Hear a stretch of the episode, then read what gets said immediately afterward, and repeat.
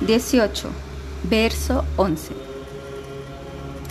Cuando tú te vas a pastorear las vacas con tus amigos, tú caminas en los bosquecillos, los cuales están cubiertos con brotes de arroz, trigo y hierbas, que son más afilados que las agujas.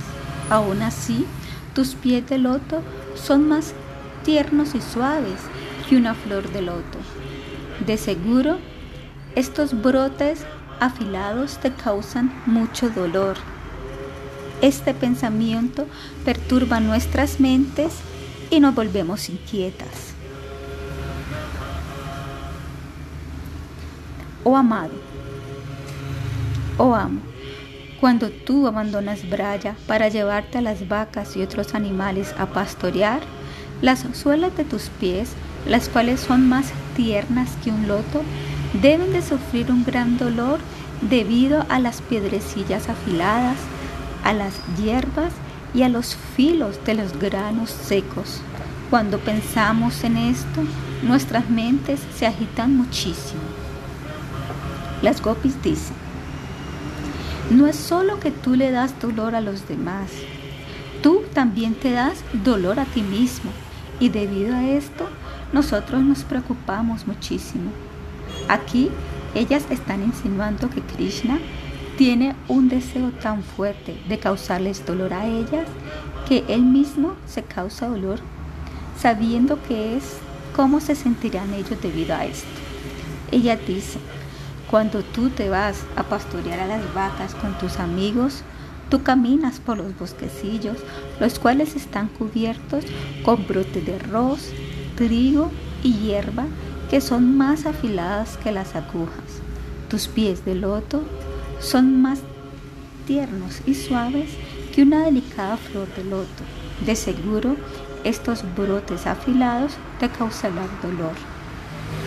Pensar en esto perturba nuestras mentes y nos volvemos inquietas. La palabra Kalila significa la confusión que lleva a la tristeza. Y si la Vishvanatha Chakravarti Thakura ha revelado un significado especial, pelear. Él explica, él explica que las palabras de las gopis pueden ser interpretadas de otra manera. En este caso, ellas dirían, Kalilatán. Nuestra mente incita la argumentos Kali y por lo tanto estamos absorbas, absortas en pelear con nuestras propias mentes. Él describe cómo las gopis pelean con sus propias mentes y con las realidades de sus mentes. La gopi dice, oh mente, si los pies de Krishna realmente sienten dolor cuando él se va a pastorear las vacas, entonces, ¿por qué Él se va todos los días? Si esto realmente le causa dolor, Él no saldría. Entonces, ¿por qué nos preocupamos inútilmente por Él? Sus mentes y corazones responden, oh, tontas pastorcillas, ustedes no pueden comprender cómo los pies de Krishna son más suaves que la flor de loto. Y deben saber que ellos son extremadamente tiernos. Claro, las piedrecillas, las piedras rotas y las plantas afiladas perforarán sus delicados pies de loto y él sentirá dolor. Cuando yo contemplo esto, me lleno de dolor. Las gopis dicen, oh mente, oh corazón, Krishna no pisa sobre estas cosas, él tiene ojos, así que él evita todos los objetos afilados que le causan dolor. Él camina sobre la arena que es muy suave. No es así, responden sus mentes. Las vacas no tienen el sentido para caminar solamente sobre la arena y la hierba suave.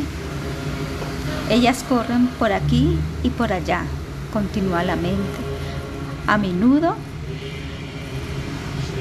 caminando sobre esas piedras afiladas y Krishna las sigue. Las gopis dicen, Es verdad que esas vacas no tienen inteligencia, pero Krishna tiene ojos.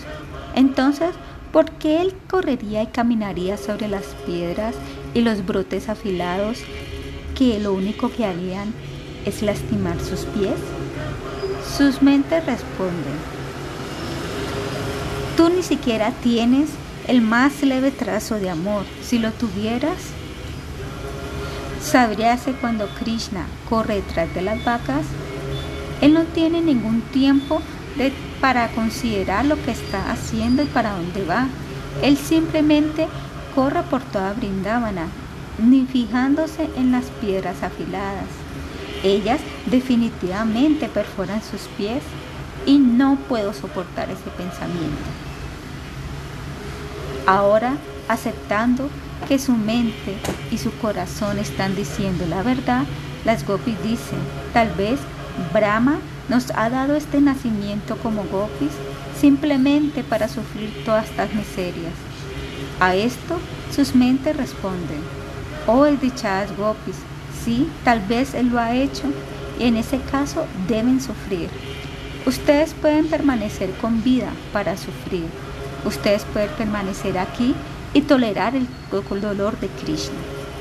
Con lo que respecta a mí, acompañado por sus aires vitales, estoy abandonando sus cuerpos y cuando lo haga, morirán.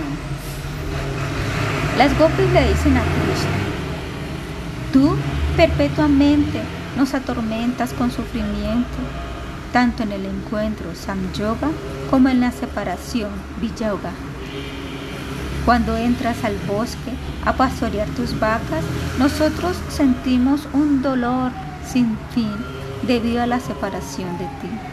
Existen muchas vacas que corren en todas las direcciones y para que ellas no se desvíen, tú las sigues y con gran esfuerzo tratas de reunirlas y juntarlas todas. Tú corres por senderos que son bruscos y no son paralelos y no paras ni durante un momento. Y mientras haces los granos duros y otros objetos afilados perforan tus pies de loto. Cuando pensamos en esto, nos sumergimos en la infelicidad, siendo incapaces de mantener nuestra paciencia. Sila Vishwanatha Chakravarti Thakura revela un significado profundo de las palabras de las gopis. Ellas quieren decir, las vacas únicamente son animales. Ellas no poseen ninguna sabiduría ni tampoco tienen el poder para pensar.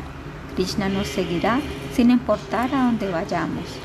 Sus pies se herirán y él no será capaz de parar a descansar. Si ellas comprenden esto, no correrían por aquí y por allá.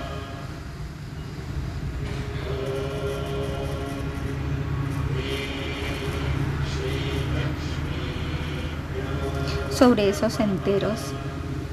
Ellas son simplemente animales y no tienen ni inteligencia ni discriminación. Ahora las gopis dicen, las piedras, las hierbas afiladas y los brotes pueda que penetren tus pies, pero no lo hacen. Tu corazón, perdón, pueda que estos penetren tus pies, pero no penetran tu corazón. Estos penetran nuestros corazones. Nosotros sentimos dolor debido a que tú eres nuestro nata y nuestro canta. Canta significa amado, pero mucho más que un amado Nata generalmente se refiere a un amado, pero en este caso significa el dador de dolor. Así que cuando las gopis dicen, oh Nata, en realidad, en realidad te están diciendo, oh tú que siempre nos causas dolor. Krishna dice, no se sientan ansiosas debido a mis pies, tan solo olvídense de cualquier incomodidad que ustedes piensen que yo pueda estar sintiendo.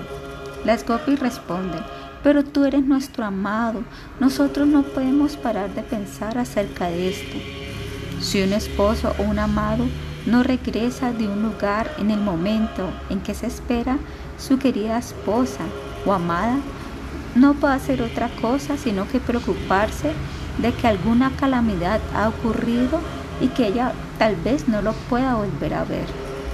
Ella siente mucho estrés únicamente para darse cuenta más tarde que todo está bien. Similarmente, las gopis expresaron su modalidad. Tú eres nuestro amado. Así que estamos atadas a sentir de esta manera. Si nuestros corazones no tuvieran amor por ti, no sentiríamos ningún dolor. Nuestro apego por ti es la causa de todo sufrimiento, pero al mismo tiempo es nuestra tendencia natural. Las palabras de las gopis son perfectamente verdaderas.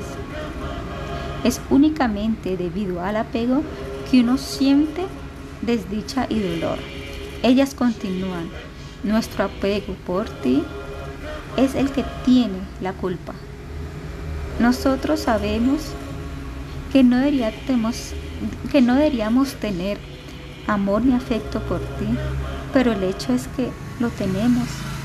Así que, ¿qué deberíamos hacer? Ahora, nuestra oración más intensa hacia ti es que por favor remuevas este apego de nuestro corazón. Krishna pueda que responda. Es la mente de ustedes y el corazón de ustedes. Ustedes pueden cortarlo ustedes mismas. Yo no soy responsable ni por su mente ni por sus corazones. A esto las gopis responden, nuestro apego por ti no es culpa nuestra, es tu culpa debido a que tú eres nuestro amado y debido a que eres tan atractivo. Si tú no fueras tan afectuoso y atractivo, no tendríamos nada de amor por ti y todo estuviera bien. Tú te has hecho a ti mismo tan hermoso y te has convertido en un amante tan encantador que nuestras mentes nos han abandonado y se han ido hacia ti. ¿Por qué has hecho esto? Únicamente tú puedes remover nuestro apego debido a que ahora tú tienes nuestras mentes y corazones en tu posesión. Si deseas complacernos, por favor, no deambules por los bosques. Ven y quédate con nosotras. Este es el remedio. En cada uno de estos versos del Gopikita, las gopis oran. Por favor, aparece ante nosotros. En el verso previo, ellas dijeron las palabras Dhyana Mangalam. La palabra Dhyana generalmente significa meditación, pero en el caso de las gopis simplemente significa que ellas están recordando a Krishna. El recuerdo de las gopis no es como la meditación del yogi. Cuando ellas recuerdan a Krishna, ellas se olvidan de todo lo demás. Cualquier cosa que estén haciendo, ya sea que estén caminando, hablando o cocinando, ellas siempre están sumergidas en Sahaya Samadhi, una absorción natural y profunda en Sri Krishna.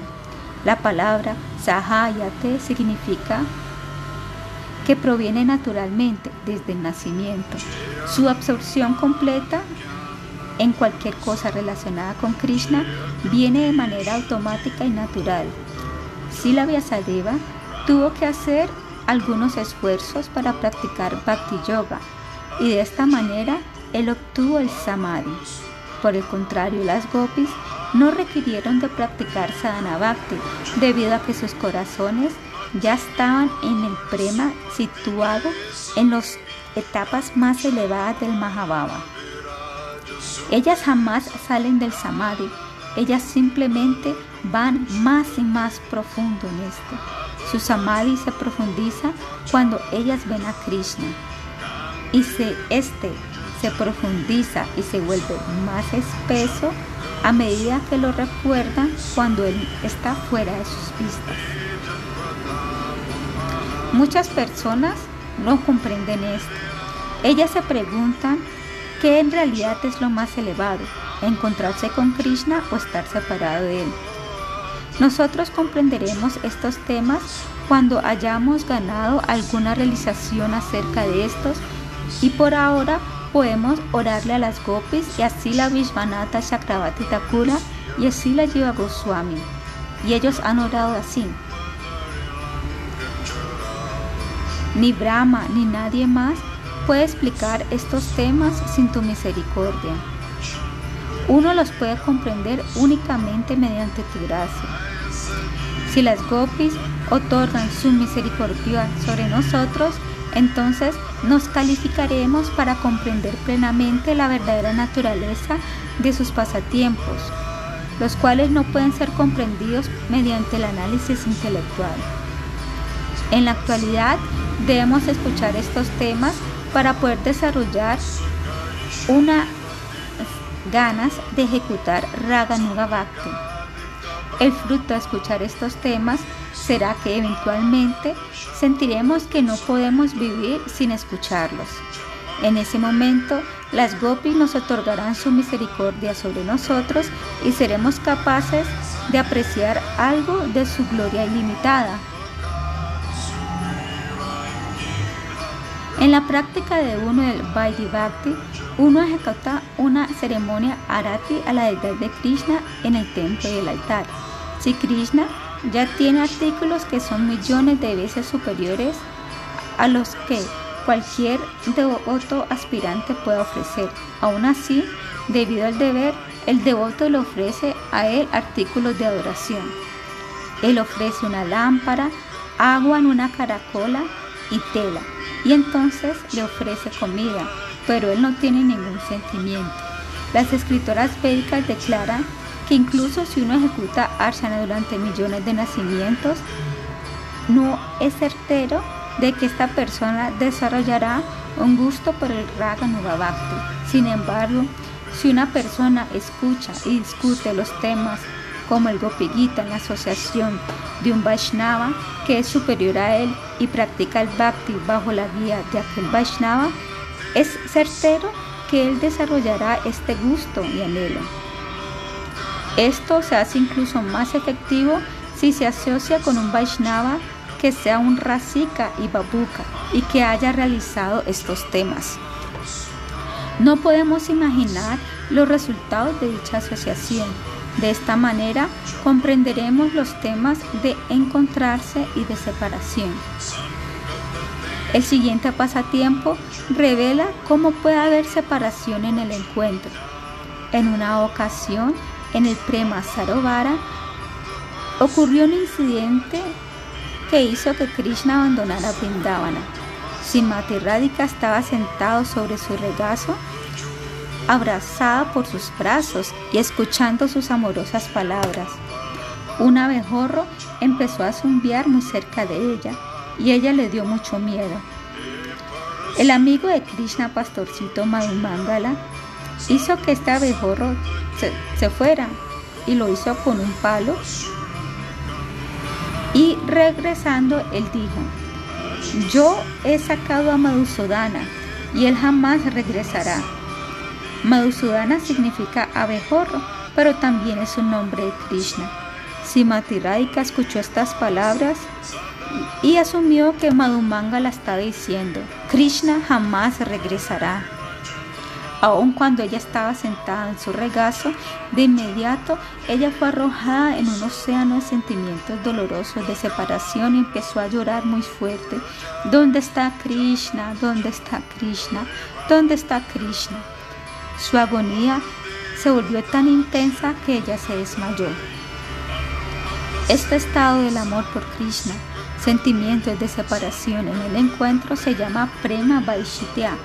Prema Vaishitya se experimenta en el momento del encuentro, mientras que Divyon Mada y Shitra Yalpa aparecen en el momento de la separación.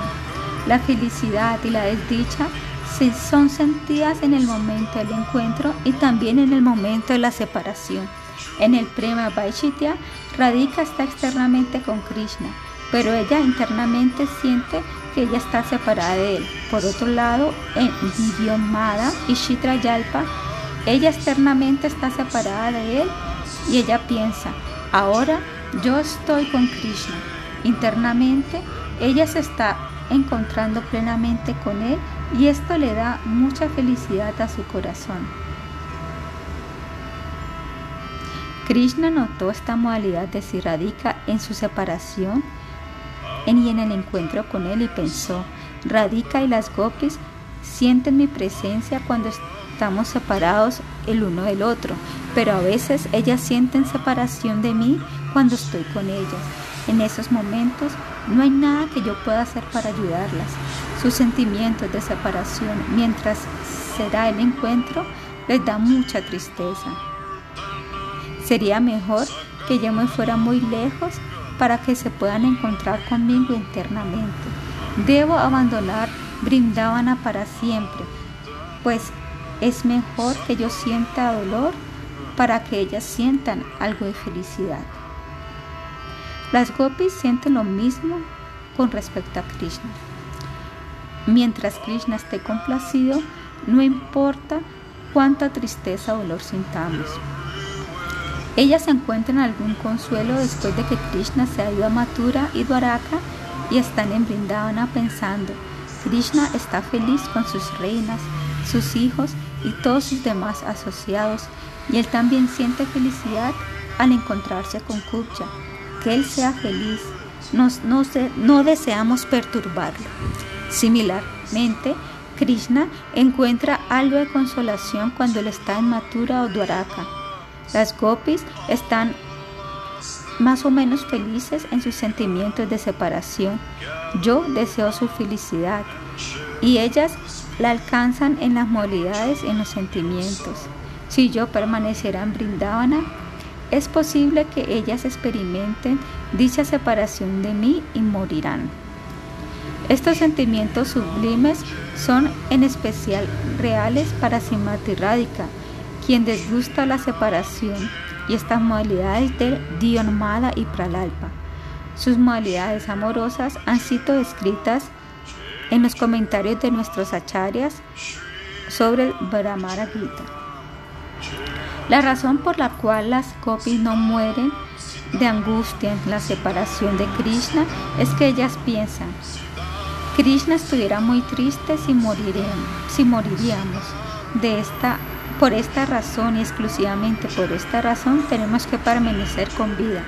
De manera similar, Krishna piensa, si yo muriera, las gopis sentirían un dolor indescriptible. Él y las gopis no desean nada más que la felicidad del otro. Esto es amor puro. Nosotros escuchamos que Krishna abandonó Vindavana para matar a Kamsa y para estar con Vasudeva y Devaki, pero estas son únicamente razones externas. La razón primordial y esencial era complacer a las gopis. Es más, debemos pensar si él en realidad abandonó o no Brindavana. Que él haya ido a Mathura a matar a Kamsa es descrito en el Sriman Bhagavatam, capítulo 44 del capítulo 45, describe los eventos que siguieron después de la siguiente manera. Cuando Krishna y Balarama abandonaron Brindavana y se fueron a Mathura con Akrura, Nandababa también se fue a Mathura.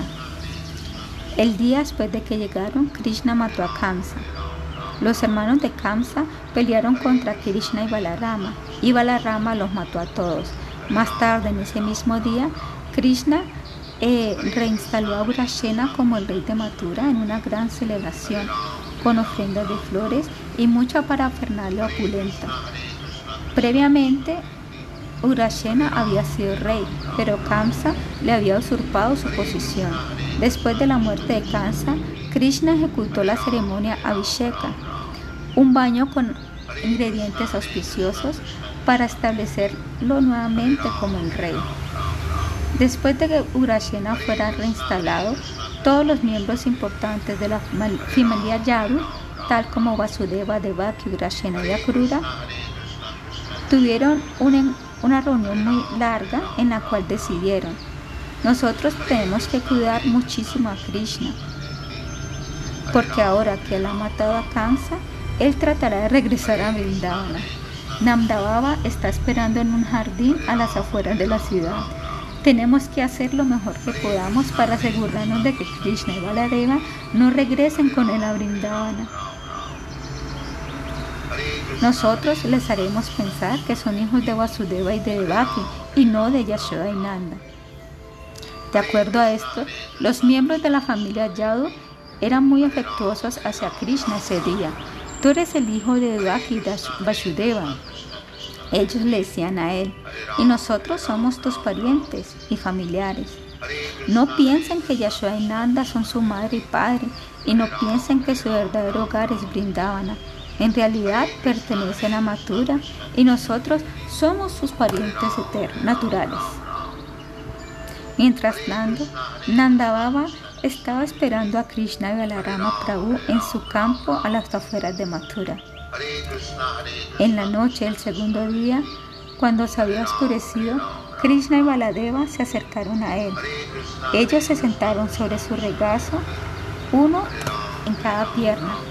¿Por qué estás llorando? le preguntaron a él. Pero Nandababa no podía decir ni una sola palabra como respuesta.